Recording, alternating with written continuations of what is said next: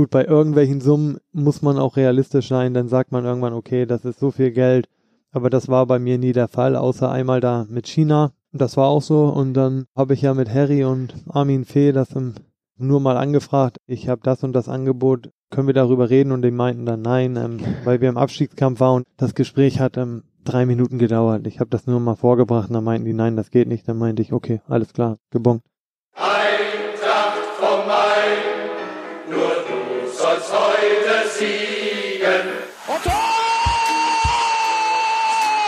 Podcast vom Main.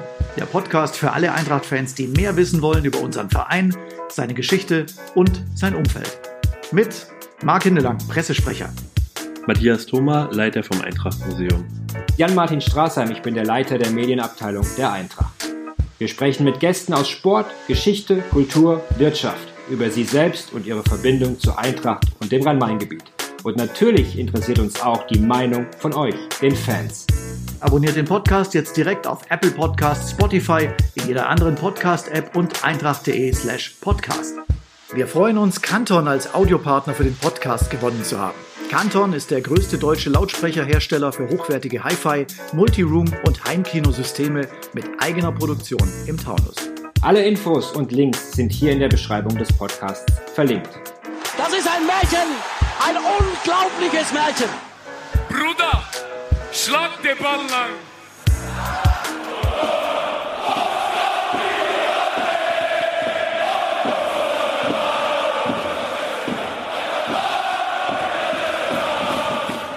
Herzlich willkommen, Alexander Meyer, zum zweiten Podcast von Eintracht Frankfurt, vom Podcast vom Main. Nach Peter Fischer bist du der zweite Gast, also gebührend nach dem Präsident gibt es den Fußballgott.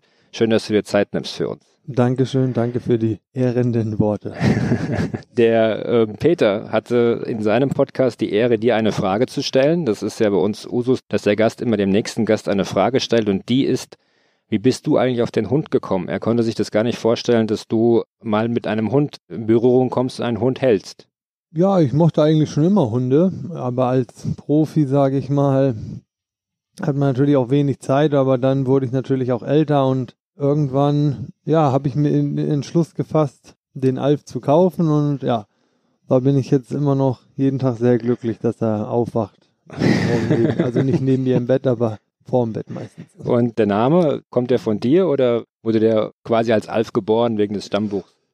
Der Name kommt von mir und zwar die Farbe passt zum Alf. Okay. Ich glaube, die meisten kennen Alf noch, die Serie. Ja. Aber Freunde von meinen Eltern hatten auch einen Hund und der hieß auch Alf und das fand ich cool, weil es dann gepasst hat und so bin ich auf den Namen gekommen.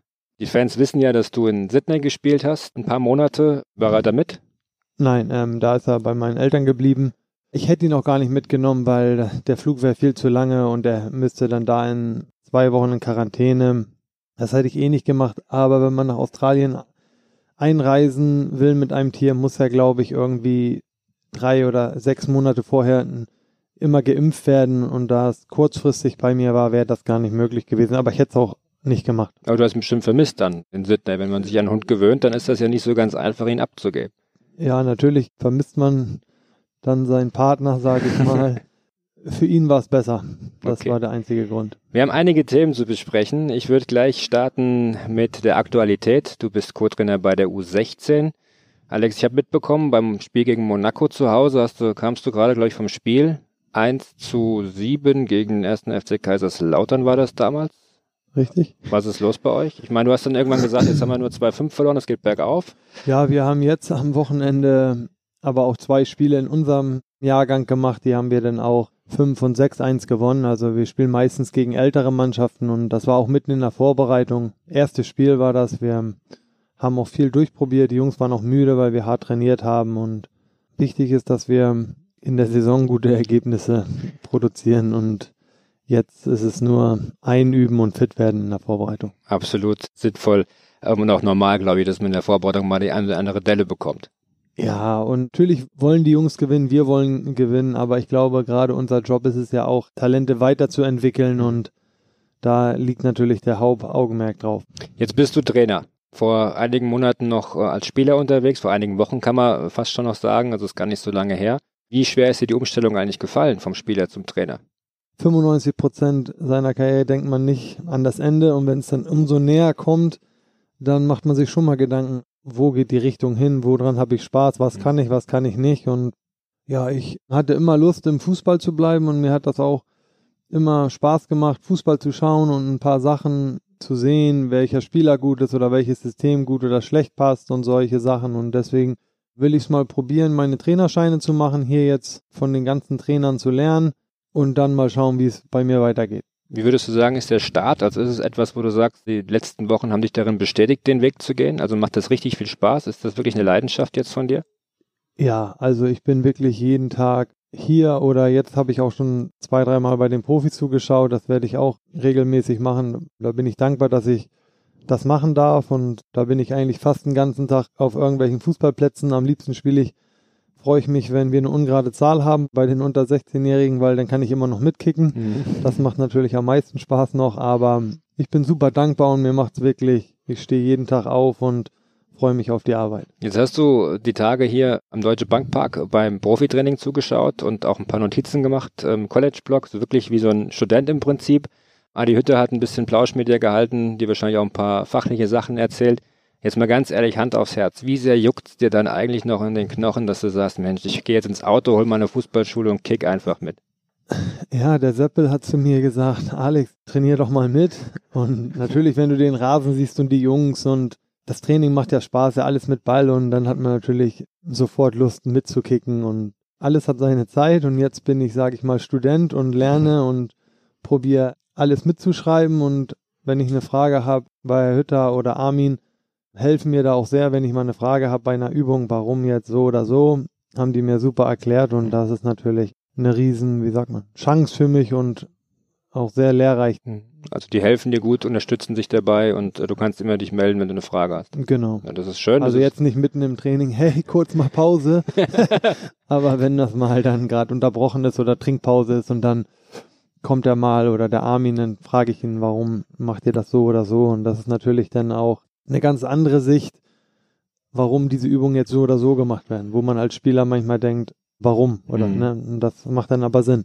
Okay, also hat äh, manche Dinge jetzt für dich im Nachgang Sinn gemacht, die der ein oder andere Trainer dir früher nicht so gut erklären konnte, oder? Also die meisten Sachen machen ja immer Sinn, dann umso älter du wirst. Wenn du jünger bist, dann willst du halt nur kicken und hast nicht so, aber das kommt dann mit dem Alter. Mhm. Weiß man denn schon, worum es geht? Der junge Alex Meyer kam 2004 vom Hamburger SV als Laie zu Eintracht Frankfurt, ist dann später für 650.000 Euro, wahrscheinlich die best angelegtesten 650.000 Euro in der so Geschichte. So teuer war ich?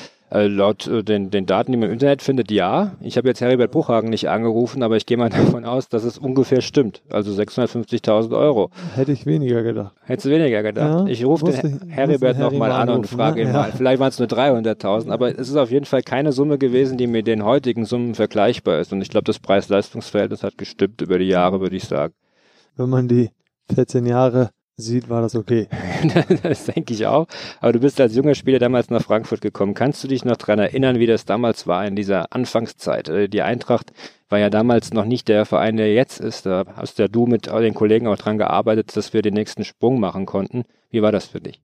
Ja, das war natürlich das erste Mal von zu Hause weg aus einer, oder einer anderen Stadt. Ich habe damals die ersten zwei, drei Wochen im Holiday Inn gewohnt, da an der, wie heißt Isenburger Schneise? Ja, genau. Da im Wald, genau. Ja. Da habe ich gewohnt und das Trainingsgelände war natürlich, ich glaube, die Büros waren noch, äh, war alles in, in einer Containerlandschaft, wo jetzt der Kunstrasen genau. ist. Da standen ja die ähm, Container, da habe ich den Vertrag unterschrieben und dann bin ich einfach irgendwann auch mal eine Wohnung suchen gegangen und habe gleich, weil mich das wirklich überhaupt nicht interessiert, gleich bei der ersten Wohnung zugesagt und dann hatte ich das weg vom Tisch. So war die ersten Wochen bei der Eintracht. Aber genauso äh, haben die Fans dich auch in Erinnerung, deswegen lieben sie dich auch so sehr, weil du so ein sehr, sagen wir mal, unkomplizierter Mensch bist. Kann man das sagen? Also du machst ja jetzt nicht viel aus Luxus und äh, Tralala. Nee, für mich war das nie wichtig. Ich gehe natürlich mal gerne gut essen. Ich glaube, das macht jeder. Aber für mich ist Luxus zum Beispiel als Profi, dass ich immer Mittagsschlaf machen konnte und dass ich eigentlich mein Hobby, was ich am liebsten mache, dass ich damit mein Geld verdienen kann und Natürlich gab es mal schwierige Zeiten und mit dem Abstieg mal schlechte Zeiten, aber ich glaube im Großen und Ganzen sind die Fußballer schon, können sich glücklich schätzen, diesen Beruf machen zu können. Absolut. Und damals, als es losging für dich, äh, war die Eintracht in der zweiten Liga abgestiegen, ähm, aus der ersten gerade frisch. Allerdings war das kein Abschied, der jetzt besonders wehgetan hat, weil er ein bisschen einkalkuliert war. Wer sich noch dran erinnern kann, 2003, 2004 mit Willi Reimann hatten wir jetzt auch nicht so die Mannschaft, die jetzt große Erwartungen geschürt hat. Dann kamt ihr als junge Wilde. Friedhelm Funkel hat eine neue Mannschaft aufgebaut, Marco Russ kam dazu, du kamst dazu, Benny Köller war, glaube ich, damals auch neu dabei. Die ersten Spiele haben gar nicht so gepasst, glaube ich. Ne? Ihr seid so ein bisschen schwer in die Saison gekommen. Am Ende war aber der Aufstieg dann perfekt. Ja, die ersten beiden Spiele waren sogar, glaube ich, ganz okay. Ich glaube, wir haben unentschieden gespielt in Aachen und dann zu Hause gegen Karlsruhe, glaube ich, gewonnen sogar. Aber ich glaube, zur Halbserie waren wir nur Zehnter. Hm.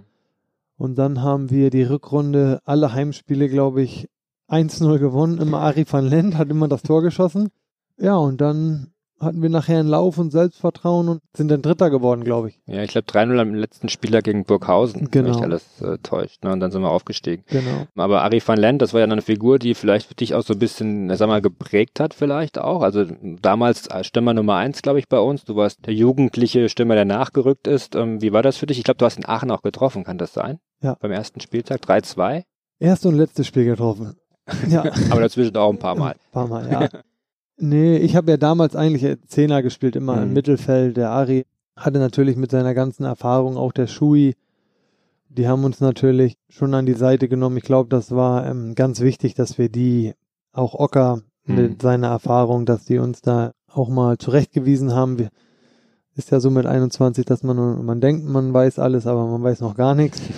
Und deswegen ist es immer wichtig, auch eine gute Mischung im Team zu haben und die waren charakterlich einwandfrei und ich glaube, deswegen sind wir dann auch am Ende aufgestiegen. Absolut, es war eine coole Truppe. Wie ähm, war das denn für dich auch vom Gefühl her? Ich meine, du kommst nach Frankfurt, eine neue Stadt, das erste Jahr steigst du gleich auf.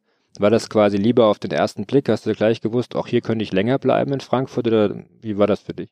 Ich glaube immer, als Fußballer fühlt man sich da wohl, wo man auch sich fußballerisch wohlfühlt. Ich glaube, Frankfurt ist ja eine super Stadt.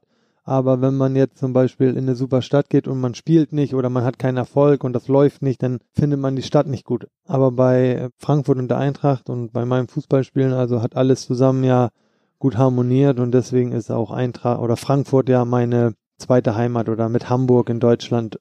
In Hamburg bin ich groß geworden und in Frankfurt ist meine fußballerische Heimat, mhm. sage ich immer. 14 Jahre bei Eintracht Frankfurt Profifußballer. Das ist eine, eine Wahnsinnszeit. Ob das, obwohl du nicht aus der Jugend stammst, das ist eigentlich schon wirklich was Besonderes. Du hast die Herzen der Menschen erobert in Frankfurt. Äh, dabei war es am Anfang ein bisschen schwierig. Ne? Der eine oder andere Fan hat äh, viel Kritik an dir und an Benny Köhler noch geübt. Ich erinnere mich noch an, an die Anfangszeit. Wie war das für dich als junger Spieler? War das ein Problem? Wie bist du damit umgegangen und hast das gar nicht so wahrgenommen? Natürlich nimmt man das wahr und ich glaube, gerade als 21-Jähriger nimmt man sich das mehr zu Herzen, als wenn das mit 30 oder so passiert. Aber ich glaube, das war eine gute Lehre auch fürs Leben, dass man die Menschen oder viele Menschen auch überzeugen kann, hey, ich gebe alles, ich, oder beim Abstieg bin ich geblieben, dass ich sage, hey, ich gebe alles für diesen Verein und das ist kein Gerede, sondern ich gebe immer alles, was ich habe und ich glaube, das wurde irgendwann auch anerkannt, auch wenn ich dann später wahrscheinlich auch blinde Spiele gemacht habe, auch ein paar, aber die Menschen wussten halt, hey, der ist einer von uns, mhm. der gibt immer alles. Und ich glaube, das wurde dann ähm, respektiert. Ja, definitiv. Aber trotzdem würde mich mal interessieren, ich meine, das kann man ja jetzt im Nachgang, kann man ja drüber sprechen. Gab es denn vielleicht trotzdem mal in den 14 Jahren einen Moment, wo du kurz überlegen musstest, wo dein Berater angerufen hat, gesagt, Alex, jetzt setz dich mal kurz hin, atme mal tief durch, ich habe hier ein Angebot, das äh, ist von Verein XY, da steht eine Zahl, du musst nur noch zusagen und du bist kurz ins Grübeln gekommen? Nee, also es, natürlich gab es immer mal Anfragen, aber ich habe mich eigentlich immer wohlgefühlt und ich wollte immer spielen. Mhm. Und bei der Eintracht hat man ja gut verdient auch. Also mir ist es lieber, ich verdiene, weiß ich, ein weniger. bisschen weniger, aber ich bin glücklich und kann Fußball spielen, als gut, bei irgendwelchen Summen muss man auch realistisch sein, dann sagt man irgendwann, okay, das ist so viel Geld, aber das war bei mir nie der Fall, außer einmal da mit China gab es ja. Stimmt, da gab es mal ein Gerücht, ähm, ja. Das war auch so. Und dann, aber habe ich ja mit Harry und Armin Fee das im, nur mal angefragt, ich habe das und das Angebot, können wir darüber reden? Und die meinten dann nein, ähm, weil wir im Abstiegskampf waren und das war für mich dann total egal. Das war ein Gespräch von drei Minuten, das war in Abu Dhabi beim Abendessen und dann. Das war 15, ne? 2015, 16? Ja, ungefähr da müsste das gewesen sein. Genau, das kann sogar in dem Jahr ja. gewesen sein und dann das Gespräch hat ähm, drei Minuten gedauert. Ich habe das nur mal vorgebracht und dann meinten die, nein, das geht nicht. Dann meinte ich, okay, alles klar. gebongt. ja, jeder Spieler so einfach, so pflegeleicht wäre, wäre es, glaube ich, nicht schlecht. Sechs Trainer hattest du in deiner Zeit bei der Eintracht. Friedhelm Funkel war der erste, fünf Jahre. Dann hattest du, glaube ich, mit Christoph Daum noch kurze Zeit einen Trainer. Nico Kovac war Trainer von dir, Thomas Schaf, unter dem du Torschützenkönig geworden bist. Welcher Trainer hat dich denn am meisten geprägt, Michael Skippe nicht zu vergessen? Also ich glaube, die drei, die man nennen muss, ist natürlich Friedhelm Funkel, der mich immer wieder spielen lassen hat und auch, wenn es außen mal unruhig wurde, zu mir stand und mich einfach gefördert hat mit Armin Reutershahn. Ne? Das mhm. ähm, habe ich natürlich nicht vergessen und aber ich glaube, den größten Sprung, sage ich mal, als Fußballer und als Mensch habe ich dann bei Armin Fee gemacht. Mhm. Wurde ich, sage ich mal, zum erwachsenen Fußballer. Das Kindliche war dann weg und war wirklich nur noch der Fokus auf Fußball und professionelles Leben und Training. Und den, sage ich mal, den persönlich größten Erfolg als Torschützenkönig habe ich natürlich auch Thomas Schaf zu verdanken, der mich dann nur als reinen Stürmer eingesetzt hat. Ne? Mhm. Das waren, sage ich mal, die drei Trainer, also mit denen ich am meisten verbinde. Natürlich habe ich bei jedem was gelernt, aber erfolgreichste äh, Zeit bei den drei. Nee, die anderen waren auch erfolgreich, aber die persönlich größten Momente kamen mhm. mit den Trainern. Bei Thomas Schaf, das war ja irgendwie so eine Saison 14, 15, nur ein Jahr war er dort bei uns. Wir sind Neunter geworden, hatten jetzt irgendwie so von außen nie so das Gefühl, dass die Chemie stimmt, aber zwischen dir und dem Trainer hat sie sehr gut gestimmt. Ich glaube 25 Spiele und 19 Tore und damit bist du Torschützenkönig geworden. Das ist ja auch besonders. Es wurde ja immer gesagt, aber ich bin super am Anfang natürlich, weil er mich nicht spielen lassen hat, dann wurde das natürlich auch ein bisschen, ist ja dann so, dass es ein bisschen hochgekocht wird, aber man konnte immer zu ihm gehen, er hatte immer ein offenes Ohr und ich glaube, er wollte auch nur die Spiele gewinnen und ja, ich glaube, dass er mich auch okay fand, sonst hätte er mich nicht irgendwann in den Sturm gestellt, ne? Das war genau die Zeit, wo dann die Bälle quasi hoch zu dir geflogen sind und du hast die Innenseite hingehalten und passiert der zweite Schuss war drin, ne? So ungefähr, habe ich es noch in Erinnerung. So ungefähr, ja.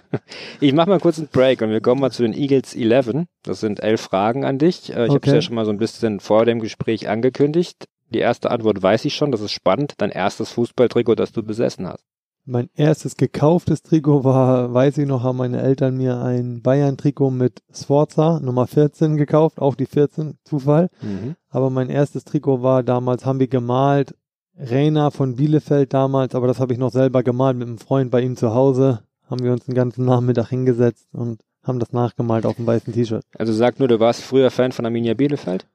Nein, aber ich fand den Spieler damals gut okay. und das war mein erstes Trikot. Okay, der beste Spieler auf deiner Position der Welt? MAP oder Lewandowski. Die beiden sind ja Stürmer, sage ich mal. Das sind schon wahrscheinlich die beiden besten zurzeit. Absolut. Dein Lieblingsreiseziel, ich glaube, das weiß jeder. Ja, Miami. Dein Lieblingsessen? Also ich mag alles, außer Sushi nicht ganz so gerne, aber sonst habe ich nichts Besonderes. Wobei ich letzte Woche überrascht war, als wir telefonierten kurz und du sagst, ich stehe jetzt hier, ich will dich nicht abwürgen, aber ich stehe in der Schlange bei McDonalds und freue mich auf einen Big Mac. Ja, das stimmt, weil ich, wir sind zum Spiel gefahren und ich hatte nur gefrühstückt und ich hatte nichts zum Mittag gegessen und dann saß ich auf der Bank und habe zu unserem Teammanager gesagt, hey, ich habe gerade so Bock auf einen Big Mac und dann sagte, hey, hier ist McDonalds zwei Minuten weg. Und dann war für mich schon klar, okay, nach dem Spiel gönne ich mir mal einen Big Mac. Sehr gut, sehr gut. Dein Lieblingsort in Frankfurt? Unten am Main. Ja? Spazieren zu gehen am Wasser, das ist für mich ähm, der schönste Platz. Machst du oft noch momentan mit, mit Alf dann? Ja, öfter mit Alf oder ich gehe mal zur Gerbermühle, esse was, dann kann Alf sich ausruhen und dann gehe ich wieder zurück und das ist so mein schönster Platz. Jetzt bin ich sehr gespannt bei der nächsten Frage. In welcher Musikgruppe wärst du am besten aufgehoben? Ich glaube Guns N' Roses. Das ah. war meine Lieblingsband als Kind. Sehr sympathisch. Als Excel oder als Slash? Äh, Excel. sehr gut. Deine Erinnerung an dein erstes Profispiel? War das Derby Hamburg gegen St. Pauli und ich bin eingewechselt worden bei 04 und ich konnte es nicht mehr drehen. Aber ich war noch nur 15 Minuten oder 12 Minuten oder so. so Wenn es länger gewesen wäre, wahrscheinlich. Wahrscheinlich auch nicht. okay. Wer war denn dein Idol in der Kindheit? War das Reina? Nein, immer Ronaldo. Mhm. Aber der brasilianische Ronaldo. Der brasilianische, der genau. Und dein Lieblingssport neben Fußball, ich glaube, ist klar. Tennis. Gestern gewonnen gegen den Geschäftsführer vom e.V. Tennis, ja. Äh, lockeres Ding. Und dein Berufswunsch als Kind? War eigentlich immer Fußballprofi. Ganz easy. Ja. Ja, gut, dass es geklappt hat. Und mit wem im Team verstehst du dich am besten? Das können wir so machen, dass, dass das vielleicht die 14 Jahre bei Eintracht, gab es da vielleicht besondere Spieler, äh, wo du sagst, mit denen bist du immer noch in Kontakt? Ja, natürlich mit Benny Köhler, Alex Mattlung, mit Timmy, Seppel manchmal. Also man ist mit vielen noch in Kontakt, aber jetzt am meisten noch, sage ich mal, mit Mattlung, Benny Köhler. Seppel habe ich jetzt ein paar Mal telefoniert. Was machen die beiden? Alex Mattlung äh, hat man lange nichts mehr gehört. Benny hat ja seine Eisdiele in Berlin Genau. und dem Marder geht's, ja, dem geht's sehr gut. Der entspannt sich. Ja. Okay. Alex, wenn wir nochmal auf deine Zeit bei der Eintracht zurückgucken. Höhen und Tiefen. Abstieg 2011. Der wahrscheinlich unsinnigste Abstieg in der äh, Fußballgeschichte. Würdest du mir zustimmen?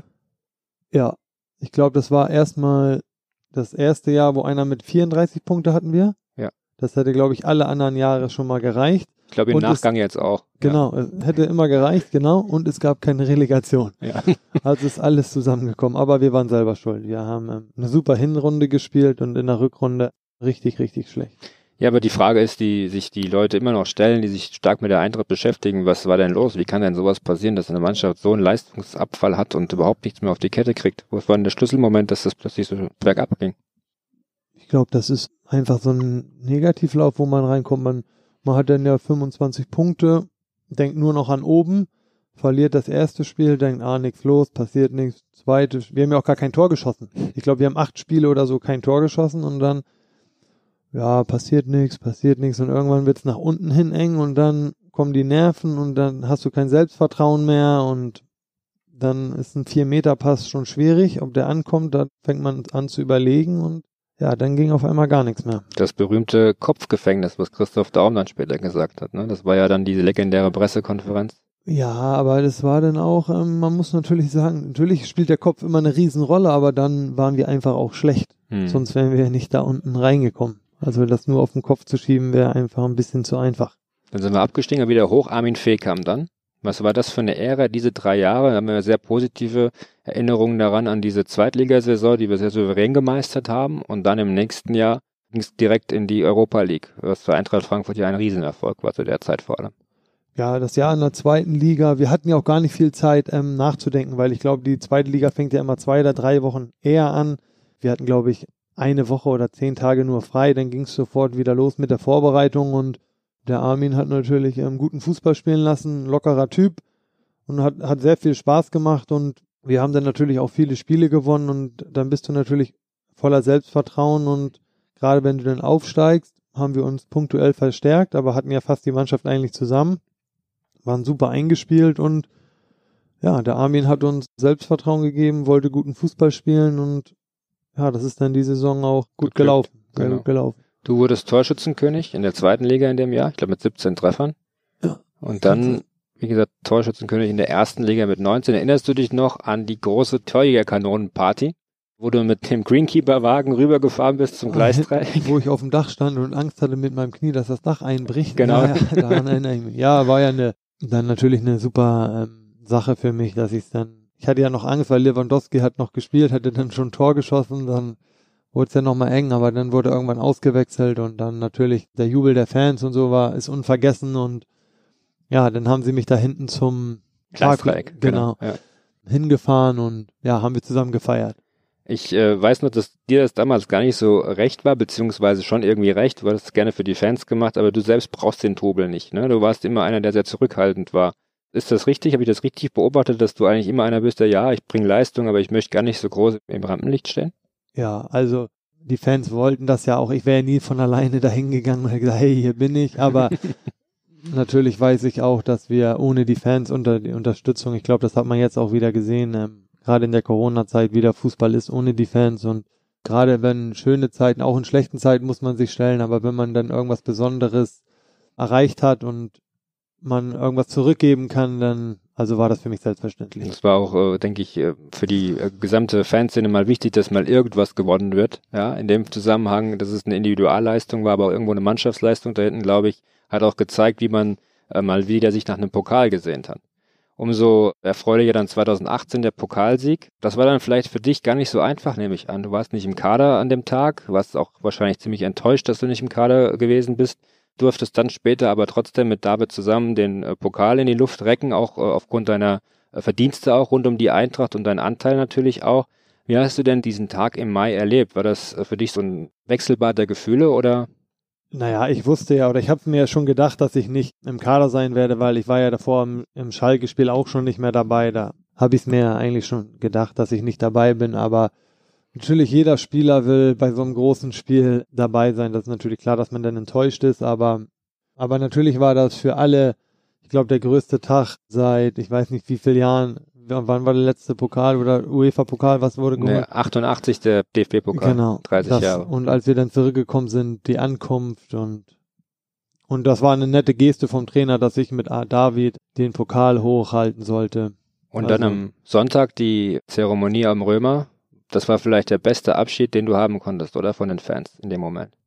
Ja, das war das nächsten Tag, wo wir mit dem Genau. Flugzeug gekommen sind, genau, und dann durch die Stadt schon Richtig. und die Fans haben uns gefeiert und ich glaube, das wird man sein Leben lang nicht vergessen und Gibt auch legendäre Bilder von dir an einem Baum in Sachsenhausen. das ist, glaube ich, reingeschnitten worden. War eine schöne Zeit. 2006 hattest du auch schon das Pokalendspiel. Damals fand ich umso bemerkenswerter, weil wir, glaube ich, in der Entwicklung noch nicht so weit waren wie jetzt in den letzten Jahren. Äh, mit Friedhelm Funkel knapp verloren, 1 zu 0. 1 zu 0. Und ich glaube, Janis Amanatit noch diese Riesenchance kurz vor Wo Schluss. Kahn so unglaublich Auf. hält noch so mit dem Arm hochreißt. Wahnsinn. Ja, ja. Welche Erinnerung hast du noch an diesen äh, Pokalabend? Das war ja ein bisschen skurril, glaube ich. Ne? Wir hatten noch zwei Bundesligaspiele zu spielen, war noch im Abstiegskampf. Ja, das war natürlich was ganz Besonderes. Wir hatten, ähm, sind nach Berlin geflogen, hatten für damalige Verhältnisse ein super Hotel. Das war ja was Besonderes und dann das Abschlusstraining im Stadion, da war man schon ein bisschen aufgeregt und dann, ja, leider haben wir dann das Finale ähm, 1 zu 0 knapp verloren. Wobei wir eine gute Figur abgegeben haben. Das Ja, war damals also- ziemlich wichtig auch für den Club. Genau. Ähm, erinnere ich mich noch dran aus der Fankurve heraus. Deswegen habe ich die Frage, deine drei Eintracht-Momente. Ich glaube, es ist bei dir gar nicht so einfach, weil du viele Eintracht-Momente hattest. Was war dein schönster Eintracht-Moment? Also woran ich mich immer gerne erinnere, ich weiß nicht warum, aber die Ausfahrt in Baku, wo wir das Hinspiel in Baku fand ich, die ganze Reise fand ich super. Also ich habe zwar zwei Tore geschossen, aber deswegen nicht. Das war einfach, das kommt mir immer in Erinnerung, weil das war irgendwie für mich die Quali da damals für die Euroleague, das war für mich irgendwie was ganz Besonderes. Auch der Ort, ich weiß nicht warum, aber da hat's mir super gefallen. Und dann natürlich Pokalsieg und Torschützenkönig. Klar. Ich glaube, die sind auf einer Stufe. Auch wenn ich mit dem Pokalsieg ja habe ich nichts zu beigetragen, aber für die Stadt, für die Fans und für den ganzen Verein und Das war, man liebt ja selber den Verein, deswegen der Pokalsieg steht an eins, dann kommt Torschützenkönig und dann kommt die Baku-Reise. Das sind so die Sachen, denke ich mal, die so von der Reihenfolge kommen. erinnerst du dich in Baku noch an den Platz im Stadion? Ja, das war Sand mit grüner Späne. Genau, die haben die Späne so grün gefärbt und die Zuschauer wurden manchmal lauter gemacht mit über Lautsprecher und so, aber mir hat die ganze Ausfahrt irgendwie super gefallen und dann haben wir auch das Spiel ja, glaube ich, 2 zu 0 gewonnen oder äh, ja. 2-0, Ja. genau. Ich erinnere mich noch daran, wie ihr, weil es ist keine schlechte Mannschaft gewesen. Also jeder hat gesagt, ach Karabach, das schaffen wir schon irgendwie und wir Nee, die qualifizieren gut. uns. Die waren gut. Die hatten dann Auch Brasilianer. Rücks- Vorne die Nummer 7, die war gut. Ja. ja. Und dann haben wir im Rückspiel, glaube ich, 2-1. 2-1 gewonnen, aber die hatten noch riesen Chancen am Ende. Ja, haben das war- Glück gehabt. War doch enger als gedacht, aber die Jungs oder ihr seid dann mit dem weißen Trikot später vom Platz und es war komplett grün mit Farbe. Das war Ah, ja. noch die Erinnerung daran. Dann ist natürlich die zweite Frage, was war dein schlimmster Eintracht-Moment? Natürlich der Abstieg. Das Ja. war der schlimmste Moment, ne? In Dortmund damals 1 zu 3. Sah gar nicht so schlecht aus phasenweise. Ich glaube, Marcel Titsch Rivero ist noch eingewechselt worden. Das, Ja. Da waren nur zwölf Sekunden auf dem Platz, oder? Ja, dann rot die schnellste rote Karte der Bundesliga-Geschichte. Davor das Spiel gegen Köln mit dem schwarzen Rauch, also nicht so toll. Aber bei diesem Abstieg, da gibt es sicherlich auch noch ein paar äh, Momente. Ich glaube, die Fans haben immer noch die Szene im Kopf. Theophanes Gekas trifft das leere Tor nicht gegen die Bayern, das wäre 2-0 gewesen. Was war für dich denn die Szene, wo du gemerkt hast, hm, schaffen wir nicht mehr?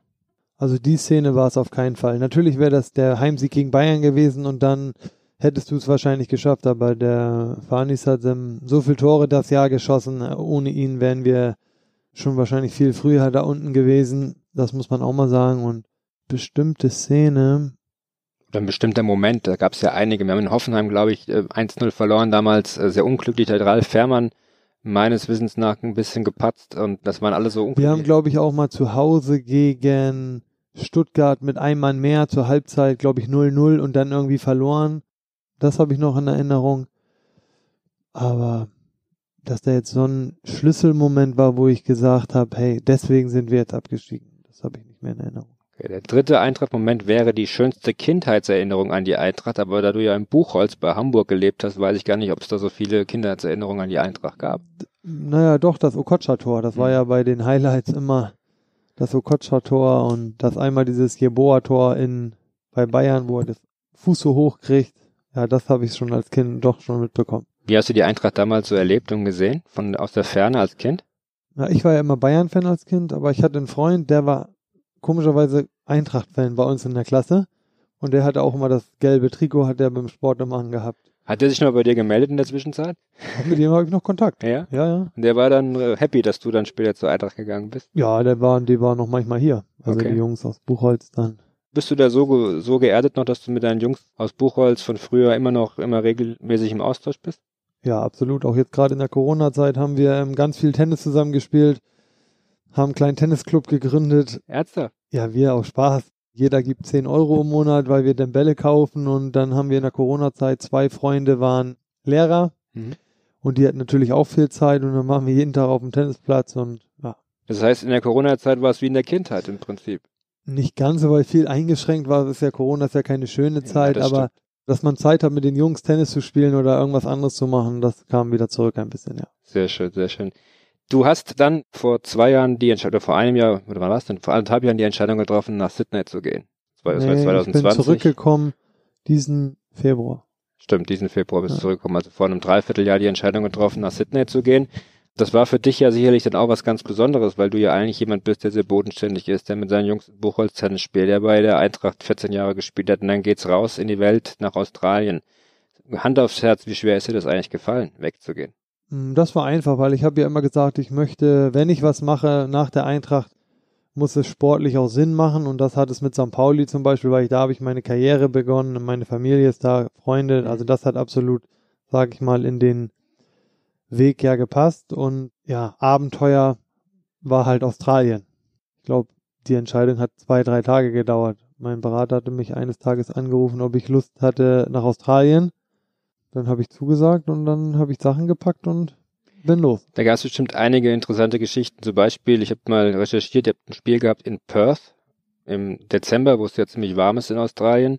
Da fliegt man, hast du gesagt, fünfeinhalb Stunden. Ja, ich, Das- ja fünfeinhalb. Wie sieht denn da so der Spieltag aus? Ich meine, das ist ja für den Spielbetrieb ja auch eine interessante Geschichte. In der Bundesliga ja Also das ist wie bei in der Bundesliga. Du fliegst dann halt einen Tag vorher hin, kommst dann, fliegst dann morgens um, ich weiß gar nicht, wann wir losgeflogen sind.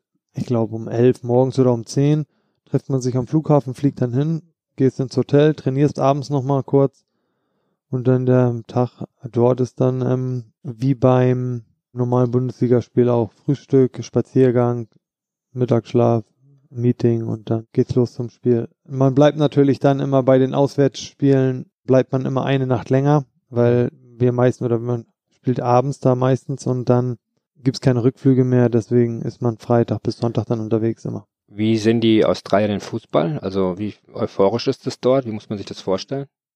Es ist dort Sportart Nummer vier und das merkt man auch bei der Zuschauerzahl. Also wir haben super Stadien durch Rugby und ähm, Australian Football haben die Stadien sind alle top modern und mit 50, 60.000. Aber beim Fußball kommen dann leider nur zwischen drei und acht, je nach Gegner. Ne? Und dann ist das natürlich schon, wenn man immer 30, 40, 50.000 gewohnt ist, schon eine Umstellung. Also Welche Erfahrungen hast du in Australien gemacht, auch abseits des Platzes? Gibt es da irgendeine Geschichte, wo du sagst, da erinnere ich mich gerne dran?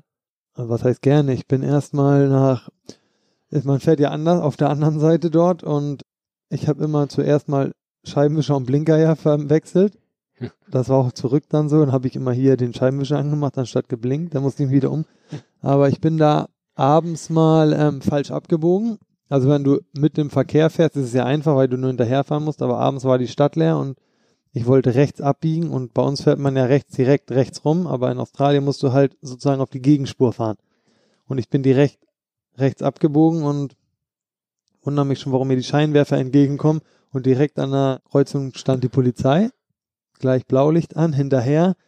Und ich bin dann rechts rangefahren. In Deutschland fährt man rechts ran, die mich zusammengeschissen, warum ich dann auf der rechten Seite anhalte, musste ich wieder nach links und habe hab ich meinen Pass gezeigt und dass ich neu bin und dass ich, dann haben die mich gefragt, warum ich denn hier bin, habe ich gesagt, hier, ich spiele hier bei den Wanderers und dann, ja, dann waren die voll nett, dann wollten die ein Foto machen und dann war alles okay. Okay, sehr gut. Also mit der Prominenz geglänzt im Prinzip. Was war für dich in Sydney so sonst noch äh, interessant? Was hast du da eigentlich gemacht? Ich meine, du bist ja als Fußballprofi ja logischerweise immer so auch, dass du dich auf die Spiele konzentrierst, aufs Training konzentrierst und so weiter. So kennen wir dich aus Frankfurt, aber das ist ja auch so ein bisschen eine andere Welt, wo man mal ein bisschen was erkundet. Nee, ich hab's noch und ich glaube, das war vielleicht noch ein Fehler, dass ich es zu professionell noch gesehen habe. Wir hatten immer so um 10 Training und man musste auch um 8.30 Uhr circa da sein und danach gab's noch Mittagessen, bis man dann mit Pflege draus war. War ich auch erst um drei zu Hause und dann war man auch müde, weil es so heiß war und die Strände. Ich habe anderthalb Stunden vom Strand weg gewohnt, weil ich lieber mehr Trainingsgelände äh, sein wollte. Deswegen war ich jetzt nicht oft am Strand oder mal in die Stadt. Da ist es okay, weil es schön ist am, am Hafen und so, aber das habe ich im Nachhinein, glaube ich, war das ein bisschen der Fehler, dass ich es noch als, sage ich mal, als Vollprofi gesehen habe und nicht einfach gesagt, hey, ich genieße das letzte Jahr und gehe hier zum Training und schaue mir Sachen an oder so. Aber wenn du als Fußballer rumkommst, ich meine Auswärtsspiele in Australien und Neuseeland, das ist ja dann äh, sicherlich auch eine gute Gelegenheit, zumindest ein bisschen was mitzubekommen, ne? Ja, Neuseeland war sehr schön. Das hat mir gut gefallen und wir waren in Adelaide, Melbourne, das ist cool. Sehr cool. Okay, dann bist du zurückgekommen, jetzt bist du hier bei uns im Riederwald. Äh, Alex Meyer ist wieder zu Hause, kann man sagen. Aber wenn wir jetzt ein bisschen in die Zukunft blicken, wir haben vorhin schon über deine mögliche Trainerkarriere gesprochen. Wenn wir den nächsten Podcast in zehn Jahren machen würden, was würdest du gern gerne Trainer von Eintracht Frankfurt ein Profi sein oder was ist dein Ziel? Na, ich will erstmal meine Scheine machen. Ich habe ja noch nicht mal einen Trainerschein und ich will jetzt erstmal lernen und die Trainerscheine machen und dann muss man ja auch sehen, ob man ein guter Trainer überhaupt ist. Ne? Hm. Also es ist ja ein bisschen was im Fußball sehen, aber das den Jungs beibringen und rüberbringen und gut vor den Leuten reden und das den Jungs beizubringen, wie man zum Beispiel Fußball spielen will, das ist alles gar nicht so einfach. Mhm. Und ob man das kann, das weiß ich nicht. Wäre natürlich super, das wäre natürlich mein Traum, irgendwann auch mal Trainer, aber das ist jetzt weit weg. Jetzt mache ich erstmal den ersten Schritt und guck zu, schreib mir viel mit und lerne mhm. und dann lasse ich es auf mich zukommen. Ich war ein bisschen überrascht, als es dann plötzlich hieß, Alex Meyer hört mitten in der Saison im Prinzip auf, weil ähm, ich mich an ein Gespräch erinnere, wo du gesagt hattest, aber es war, da warst du noch bei uns und da meintest du, ah, ich spiele so lange wie es geht ich kann mir gar nicht vorstellen, aufzuhören irgendwie und Fußball ist mein Ein und alles. Und du hast ja auch danach gelebt, also warst ja sehr professionell unterwegs. Gab es da für dich einen Moment, wo du gesagt hast, jetzt habe ich überhaupt keine Lust, ich möchte einfach nicht mehr? Ja, ich habe ja immer gesagt, dass ich entweder so lange spiele, bis es körperlich nicht mehr geht oder bis es einfach keinen Spaß mehr macht. Und ich hm. glaube halt, das ist ein Mix aus beiden. Für mich war natürlich die Hitze in Australien mit teilweise 46 Grad schon in dem Alter auch eine Belastung, das muss man auch ehrlicherweise sagen. Und ja, es gab da einen Moment, da bin ich mit meinem Vater, er war zu Besuch am 1. Januar zum Spiel gefahren und da saßen wir beide im Auto und ich habe zu meinem Vater gesagt, hm, ich habe eigentlich gar keine Lust heute mehr zu spielen. Ich habe nicht mehr dieses, ja, und dann ist das so in mir gereift auch, ne, dass ich gemerkt habe, hey, ich muss jetzt auch nicht mehr unbedingt jeden Tag zum Training. Es macht zwar Spaß, mit denen zu kicken, aber diese, dieser ganze Aufwand, aber das kommt natürlich auch, wenn es dir viel schwerer fällt mit dem Alter. Ne? Wenn mhm. du mit 28 steckst du alles viel besser weg und das ist dann, sage ich mal, so ein Mix. Und deswegen bin ich froh, dass ich so lange gespielt habe, bis dieser Zeitpunkt kam, wo es für mich war, einfach aufzuhören. Mhm. Wobei es in Sydney für dich vielleicht auch ein bisschen einfacher war mit äh, Nikolai Müller, war ja ein Deutscher dann da, der von uns äh, gekommen ist, dann Permin Schwegler und der Trainer war Markus Babbel, mit denen hattest du ja immer guten Kontakt, nehme ich an. Ja, mit Pirmin und Müllerge, sag ich, haben wir jeden Tag beim Training gesprochen. Wir waren oft zusammen essen und mit Markus, also mit dem Bubble, habe ich auch noch Kontakt und wir telefonieren manchmal. Also das ist, hm. bleibt das natürlich, wenn du, sag ich mal, die ein, Pirmin ist ja kein Deutscher, aber gefühlt, ne, ja. hält man natürlich da auch zusammen. Das ist natürlich klar. Alex, du hast deine Fans eigentlich gar nicht groß an deinem Leben teilhaben lassen, zumindest nicht über deine eigenen Accounts oder Medien. Es gibt nämlich keinen Alexander Meyer, zumindest keinen offiziellen Social Media Account von dir.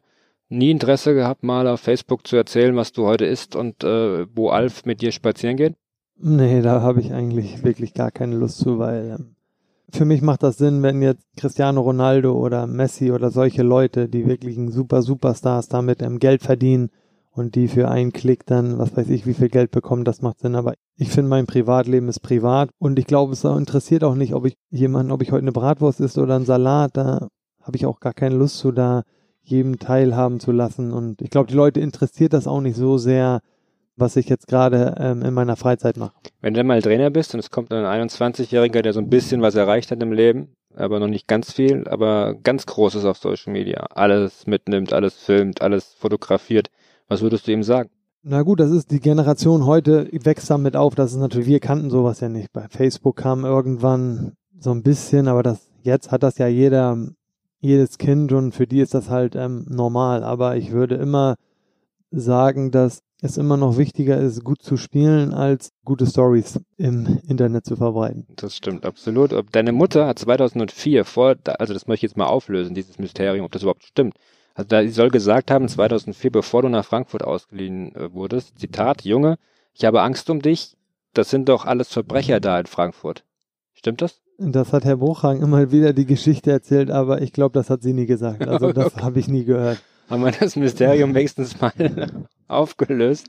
Und eine Sache noch, vielleicht zum Abschluss, äh, bevor wir zur Frage kommen, die an den nächsten Gast, nämlich an Andy Möller gerichtet ist. Du hast in deiner Profikarriere niemals glatt rot gesehen. Hast du die Zweikämpfe gemieden oder warst du zu clever? Zu clever. okay, sehr gut. Ja, Zweikampf war ja nicht so, obwohl es am Ende besser wurde, am Anfang nicht, war ich ja nicht so der Zweikämpfer. Am Ende auch nicht, aber es wurde besser. Ich habe mir meine, ich glaube, drei gelb-rote Karten glaube ich. Einmal in Celta Vigo, einmal in Mainz und einmal zu Hause gegen Düsseldorf in der zweiten Liga, richtig? Ja, das kann gut sein. Müsste man recherchieren, habe ich nicht im Kopf. Ja, ja, Das waren die. Dich nicht als unfairen Spieler in Erinnerung jedenfalls. Nee, das ja. war ich auch nicht. Alex, vielen Dank für das Gespräch. Der ich nächste Podcast ist mit Andy Möller und du hast die Ehre, das Gespräch mit Andy Möller mit deiner Frage an ihn zu eröffnen. Lieber Andy, du weißt, ich spiele gerne Tennis und ich habe gehört, du bist auch gut und ich habe dich jetzt schon vier, fünf Mal gefragt, wann wir endlich spielen und ich höre immer nur Ausreden von wegen ich knie und ich muss wieder üben. Ich möchte bitte einen Termin haben, wann das Match stattfindet. Und dürfen wir, das mache ich jetzt hier fix mit zu unterzeugen, mit Eintracht TV an diesem Spiel teilnehmen? Da muss ich wissen, wie gut Andi spielt.